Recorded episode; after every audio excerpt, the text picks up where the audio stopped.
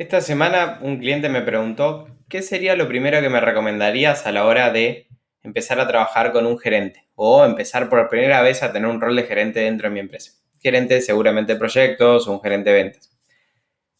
Me quedé pensando esta pregunta y me di cuenta que yo empecé hace unos ya hace 6, 7 meses que tenemos por primera vez en Archup dos gerentas y en este caso ya estamos incorporando eh, pasos previos para completar el, management team de la empresa a través de coordinadores primero, que luego crecerían, si todo sale bien, a ser gerentes o gerentas.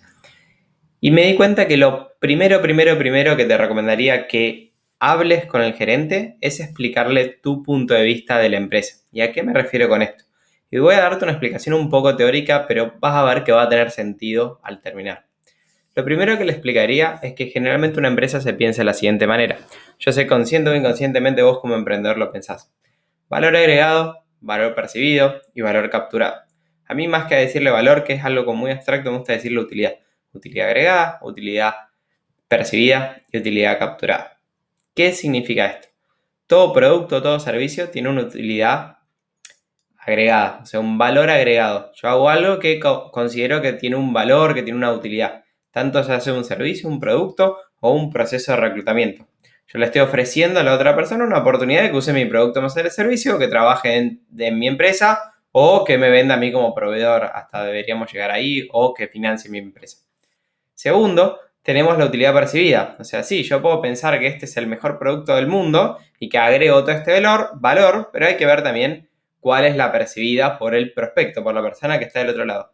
Y por último, ¿cuál es la utilidad percibida, eh, capturada? Es decir, yo agrego este valor, perciben este valor, pero cuánto de esto se vuelve plata o cuánto de esto se vuelve utilidad neta.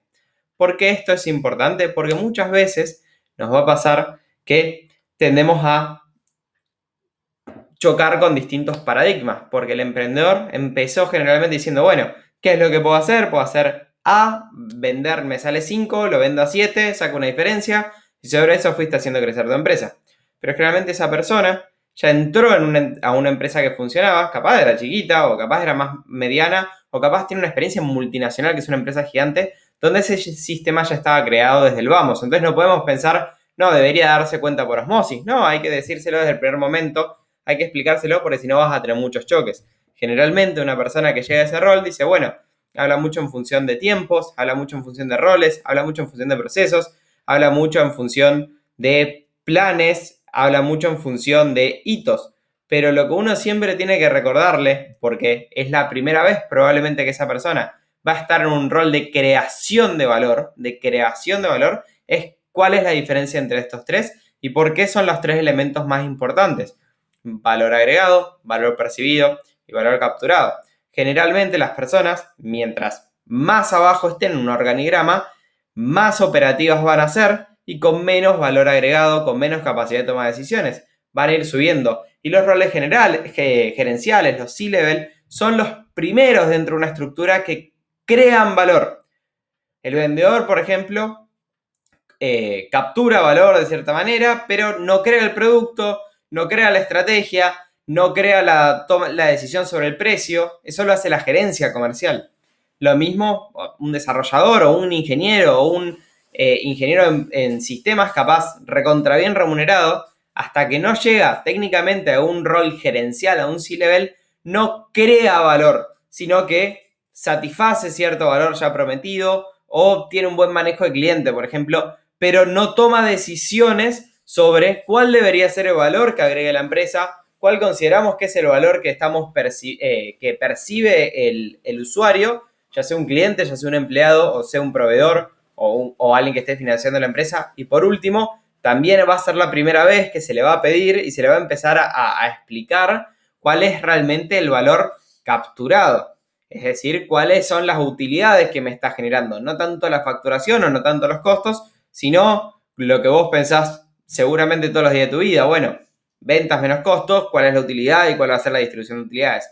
Esto es importantísimo porque va a ser la primera vez que la persona va a empezar a tener este tipo de rol y si no te pones de acuerdo en el paradigma que, lo van, que van a utilizar, vas a tener desacuerdos a veces de puro de forma y ambos van a tener razón, entre comillas, pero como no se pusieron de acuerdo antes en el paradigma, nunca van a poder hacer que la empresa vaya más rápido. No te olvides que vos al tener un gerente tenés una oportunidad y un, y un problema, por así decirlo. El problema, entre comillas, es que para la empresa es un rol que la hace más lenta, es más cara, digamos, como que toma recursos.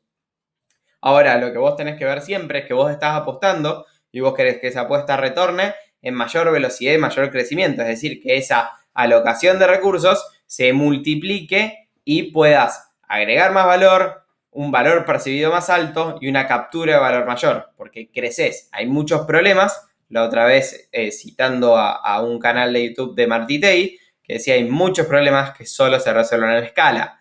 Habría que definir qué sería escala, pero solamente a través del crecimiento es que uno puede agrandar la torta y no quedarse siempre con muy, muy chiquitita la torta y una repartición entre muy poquitas personas. Esa es la magia de tener un management team, de empezar a tener roles intermedios. Tampoco, y con esto ya cierro el video, les recuerdo que es uno de los roles más difíciles de cubrir, es decir, un gerente que recién empieza a ser gerente, que antes no había una gerencia, es uno de los roles más difíciles de cubrir, porque vas a tener, vas a ser el punto medio entre dos lugares, entre toda la estructura de empleados y entre los dueños. Entonces vas a tener dos clientes a la vez, uno interno y otro de cierta manera más con los dueños. Entonces es importante darles estas herramientas para que puedan trabajar bien. Espero que te haya gustado.